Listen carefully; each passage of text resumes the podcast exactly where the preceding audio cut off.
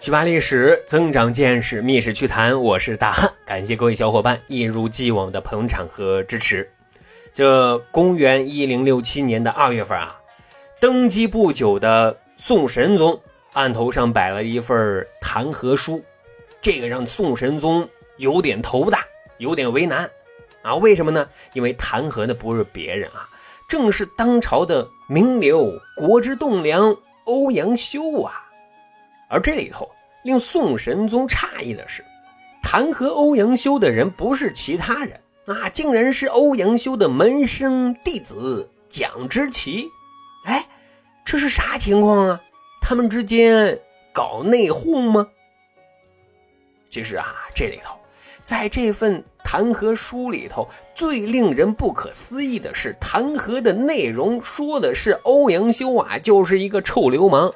跟自己的儿媳吴春燕不清不楚，那简直就是一个无耻恶棍啊！要求砍了欧阳修的脑袋以肃民风。这事儿呢，就传到了欧阳修的耳朵里。这欧阳修听到消息之后，那简直就是五雷轰顶啊！因为在此之前，他就曾经深陷另一桩诬告丑闻，那说的是欧阳修和自己的外甥女有染。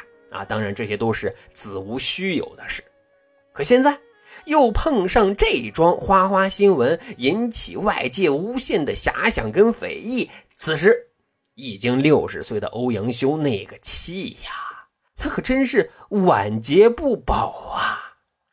蒋之奇啊，蒋之奇，我欧阳修和你什么仇，什么恨呢？其实说来啊，蒋之奇。那也是一个大人才啊！他是北宋时期常州宜兴人，那也就是现在的江苏人啊。当年最高光的时候，应该就是他参加那一年的科举考试。当时欧阳修是主考官，与他同榜的进士，那都是日后响当当的大咖人物。你比如说苏轼、苏辙、曾巩、程颢、张载、张敦等等等等啊。当时。欧阳修因为属于大文豪、大 IP，这些重榜的新科进士啊，那都属于什么趋之若鹜啊，想方设法去交好于人家。这里头啊，蒋之奇因为欧阳修在溥仪之争当中啊出过力，那深得欧阳修的赏识，不仅啊认他做了自己的弟子，更是推荐他担任了监察御史的职务。哎，这里头啊，咱简单介绍一下什么是溥仪之争。啊，实际上很简单，指的就是宋英宗，因为他不是宋仁宗的亲生儿子，所以坐上皇帝之后啊，就想把自己的亲生父亲普王追封为皇考啊。这个韩琦、欧阳修等人呢，都表示支持啊。但是啊，还有一部分人就认为，你不能追封为皇考，应该追封为皇伯啊。你的皇考只有一个，那就是宋仁宗。这里头啊，蒋之奇就追封皇考的合法性，给欧阳修出过谋、划过策，所以欧阳修就把蒋之奇呀归为自己的阵营里啊，走的也颇为亲近。但是万万没想到的是，现如今蒋之奇怎么就突然枪口对准了自己呢？欧阳修很气愤。为了证明自己无辜和清白，他接连给宋神宗打报告，甚至是发毒誓啊，说自己如果真做过这么伤天害理的事，是愿意被诛杀的。但是如果查清自己没做过如此龌龊的事，请皇上为我做主，沉冤昭雪呀！宋神宗一看是这情况，就批示啊，让枢密院阅处。枢密院也不敢马虎啊，赶紧开展调查。首先就要求啊，蒋之奇，你得拿出证据来。结果蒋之奇根本就拿不出来，支支吾吾了半天，最后才说啊，自己是从忠诚彭思勇的嘴里啊听到的。哎呀，好嘛，原来是道听途说啊。这枢密院然后就又找到了彭思勇。彭思勇很老练啊，说自己年老昏花，忘记是谁说的了。哎，这么一来，线索就全给断了。可是呢，枢密院你是干什么的？不调查清楚，你怎么给宋神宗去交代呢？于是啊，他们又通过调查，最终查清了事情的原委。这欧阳修啊，有一个亲戚，名字叫薛宗儒。欧阳修对他不薄，他因为工作的事情恩将仇报。为了搞臭欧阳修，薛宗儒就编造事实，对外传播欧阳修的各种劣迹，说欧阳修跟自己的儿媳不清不楚，等等等等。嗨，就这样，流言蜚语就传入到了忠臣彭思勇的耳朵里。本来呢，彭思勇跟欧阳修就不对付。一次酒局上喝大了，彭思勇就把这个事儿说给了蒋之奇。蒋之奇呢，为了攀附彭思勇，就直接引用作为弹劾内容上书给了宋神宗。哎，这回宋神宗搞清了事情原委，替欧阳修主持正义，直接就将彭思勇和蒋之奇给贬职了。那可是这对于欧阳修来说，却是一件降维打击的事情呀。因为从他的仕途、生活、声誉等各个方面来看，因为这件事儿。都受到了非常大的影响，因此没几年，欧阳修啊郁郁而终了。而这件事对于蒋之奇来说，也许也是他一生当中最大的痛。肯定有小伙伴就疑问了：蒋之奇为什么要中伤自己的导师欧阳修呢？后世对此啊有过分析，觉得啊在这件事之前。蒋之奇其实是一个机会投机主义啊，喜欢政治上的攀附，争取上位。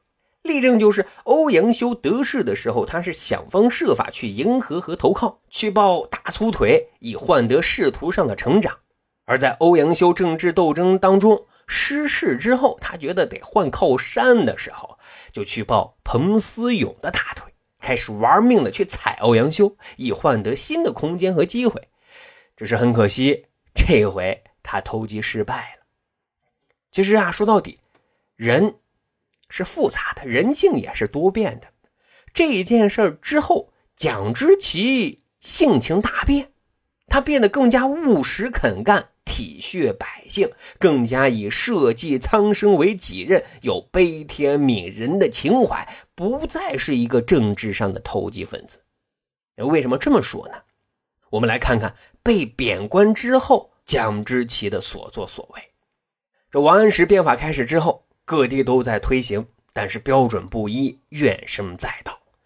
蒋之奇当时出任福建转运判官的时候啊，结合当地的实际推行新法，使各项工作都是井井有条。后来为了减轻淮河水的泛滥，蒋之奇还组织人力物力开凿了一段新河流进行分流。减轻水患，这也深得当地群众的称颂啊！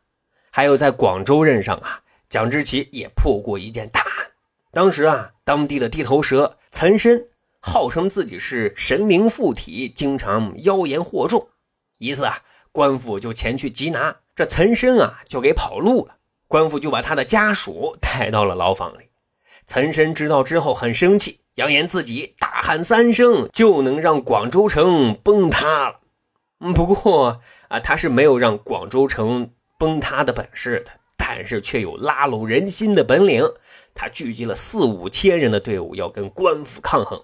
蒋之奇知道之后，他先从内部化解敌人，说官府只抓岑参，其他随从主动投案，既往不咎。而后呢，又是派出精兵强将，巧借地形、天气等优势，将岑参打了一个落花流水。啊，蒋之奇还是一个很有节气的人啊。说他在任河北转运使、瀛州知府的时候啊，辽国使者来访宋朝的路途当中给去世了，沿路的地方官都是卑躬屈膝的为他拜祭啊，只有蒋之奇真真铁骨，祭而不拜。还有他在与西夏的斗争当中啊，时刻都在守护大宋的江山和利益。总之啊，由于他的积极作为、为民操劳、殚精竭虑，后来的工作多次受到了表扬，职务也也一直在提升。到了宋徽宗建中年间的时候啊，蒋之奇已经成为枢密院的枢密使了。此时我们再看蒋之奇，已经是这个朝廷备受倚重。尊重的老臣了，而蒋之奇也在一切功德圆满之后，公元一一零四年选择告老还乡，啊，之后不久就在家乡与世长辞，终年七十四岁。我们翻看蒋志奇的一生，也许迷途知返是他一生当中最大的智慧。人生有过污点没关系，新的生活、新的追求、新的抱负，都是自己去追求的。投机抱粗大腿，也许只能一时得意，但想要一生得意，需要靠的是自己的努力和付出呀。好，长见识，长谈资，这就是咱今天要讲的《密室趣谈》。西大普问一件事儿：大汉的新专辑《历史风趣笔记》已经上线了。这是一档用幽默的笔端汇总整理知识点的历史百科分享节目。历史上啊，各种稀奇古怪的问题，各种千姿百态的众生相，各种包罗万象的花花世界，大汉呢都用最接地气、最通俗易懂的风趣言语汇总记录着。来这里啊，听一点就会懂得多一点。希望大伙能多去捧场支持。好，本期节目啊就是这样，感谢您的收听，咱下期再会喽。